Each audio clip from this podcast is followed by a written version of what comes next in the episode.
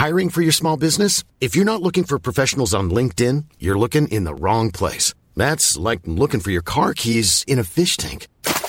LinkedIn helps you hire professionals you can't find anywhere else, even those who aren't actively searching for a new job but might be open to the perfect role. In a given month, over 70% of LinkedIn users don't even visit other leading job sites. So start looking in the right place. With LinkedIn, you can hire professionals like a professional. Post your free job on linkedin.com slash people today.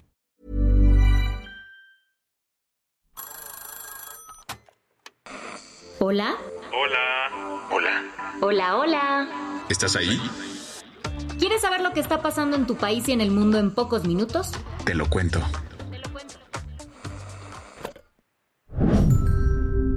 Hoy es lunes 31 de julio de 2023 y estas son las principales noticias del día. Nicolás Petro, el hijo mayor del presidente de Colombia, fue arrestado el sábado por cargos de lavado de dinero y enriquecimiento ilícito. Esta es la noticia judicial del momento que... Es la primera vez que detienen al hijo de un presidente en funciones en Colombia. La Fiscalía de Colombia arrestó a Nicolás Petro y su exesposa, Daisuris Vázquez, este sábado a las 6 de la mañana en Barranquilla. Para entender el motivo de estas detenciones es necesario que regresemos a marzo de este año, cuando Daisuris acusó a su ex en una entrevista con la revista Semana. Según ella, Nicolás Petro recibió dinero del polémico empresario Alfonso el Turco Ilzaca y del narcotraficante Samuel Santander López Sierra, también conocido como el Hombre Malboro. Según ella, los billetitos eran para financiar la campaña presidencial de su papá en 2022, pero al final Nicolás se los habría quedado para darse uno que otro gustito de lujo. Sin embargo, a Daisuris le terminó saliendo el tiro por la culata, pues también fue arrestada este sábado por lavado de dinero y violación de datos personales, mientras que Nicolás enfrenta cargos por lavado de dinero y enriquecimiento ilícito. Como era de esperarse, este bombazo político sacudió al presidente Gustavo Petro. De hecho, él fue quien comunicó el arresto de su hijo a través de un tuit, en donde mencionó que como padre le duele que uno de sus chiquillos pise la cárcel, pero que no intervendrá ni presionará el proceso legal de la fiscalía. Ahora, tanto Nicolás Petro como su exesposa se encuentran presos en Bogotá esperando a que inicien las audiencias de sus respectivos casos. Si el hijo de Petro, que por cierto también es diputado en el Congreso, llega a ser encontrado culpable, podría ser sentenciado a 15 años de cárcel. ¿Qué más hay? Un atentado suicida en Pakistán dejó al menos 44 personas muertas y 150 heridas.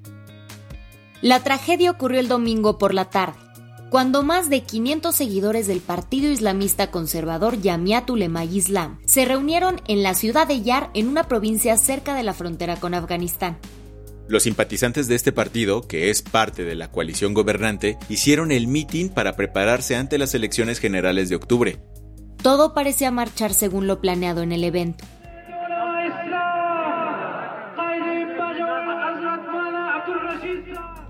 hasta que se registró una fuerte explosión. Ashtar Hayat, el jefe de la policía provincial, confirmó que se trató de un atentado suicida. Sin embargo, ningún grupo insurgente ha tomado responsabilidad por el atentado. Según el diario pakistaní Don, entre los fallecidos se encuentra uno de los líderes locales del partido. El primer ministro pakistaní, Shehbaz Sharif, y el presidente Arif Alvi denunciaron lo ocurrido y pidieron a las autoridades que brinden asistencia a los heridos y a las familias en duelo. Las que tienes que saber. La Embajada de México en Bélgica confirmó que José Esquivel Franco, desaparecido desde el 12 de julio, fue localizado con vida. La embajada no dio más detalles sobre su localización y solo informaron que hoy recibirá un pasaporte de emergencia para poder volver a México. Mientras tanto, la búsqueda de María Fernanda Sánchez, la mexicana desaparecida en Berlín desde el 22 de julio, continúa. Su papá aseguró que todavía tienen muy poca información del caso, ya que la policía alemana ha sido muy hermética en compartir información de las investigaciones. Eso sí, la policía de Berlín ya intensificó la búsqueda en lagos y ríos, mientras el número de voluntarios también aumentó. A pocos minutos de despegar, un avión privado que se dirigía hacia Toluca se estrelló cerca del puerto de Veracruz. ocurrió durante la noche del viernes 28 de julio. Los tres pasajeros que se encontraban en el avión murieron.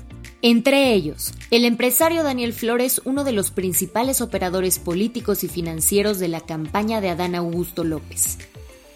Apenas se dio a conocer la noticia. El aspirante presidencial de Morena lamentó el incidente y por respeto a su amigo suspendió su gira en Veracruz. Parece que Sergio Pérez ya recuperó su nivel tras un bachecito en la temporada. Y es que el piloto mexicano terminó segundo en el Gran Premio de Bélgica. A pesar del carrerón que se aventó, Checo no pudo sostener el ritmo de su compañero de Red Bull, Max Verstappen, quien se llevó el primer lugar. Al final, Charles Leclerc de Ferrari terminó en tercer lugar dentro del Gran Premio de Spa. Tu dosis mundialista en TLK. La selección de Colombia nos sorprendió a todos el domingo en un partidazo contra Alemania. Con ambos equipos empatados a un gol fue Manuel Abanegas quien en el último minuto marcó el gol decisivo que le dio la victoria al equipo sudamericano. Así las colombianas derrotaron a la escuadra dos veces campeona del mundo y se clasificaron en octavos como primer lugar de su grupo. Pero eso no es todo en noticias que hacen historia en el Mundial Femenino. Nueila Benzina de Marruecos se convirtió en la primera mujer en usar hijab en una Copa del Mundo. A pesar de que la FIFA prohibió su uso entre 2007 y 2014, la defensora marroquí desafió las normas durante el partido contra Corea del Sur. El team africano terminó con una victoria de 1 a 0. La del vaso medio lleno. ¿Te has preguntado cómo las personas con discapacidad visual eligen el color de su ropa? Harumi Sofía Tanaka Tsutsumi, alumna de la Universidad Anáhuac, México, creó un sistema para identificar colores a través del tacto. Se trata de Ciento Color. Inspirado en la guía de colores Philippa Color Code, Ciento Color combina figuras geométricas y textos en braille para representar diferentes tonos. Con la ayuda de personas con discapacidad visual, Harumi logró un diseño que facilita la elección independiente de prendas, aunque el sistema es un prototipo, el proyecto ganó el segundo lugar en un concurso de investigación universitaria y busca más reconocimiento en otros concursos. Con esto cerramos las noticias más importantes del día. Yo soy Andrea Mijares. Y yo soy Baltasar Tercero. Gracias por acompañarnos hoy en Te lo cuento. Nos escuchamos mañana con tu nuevo shot de noticias. Chao.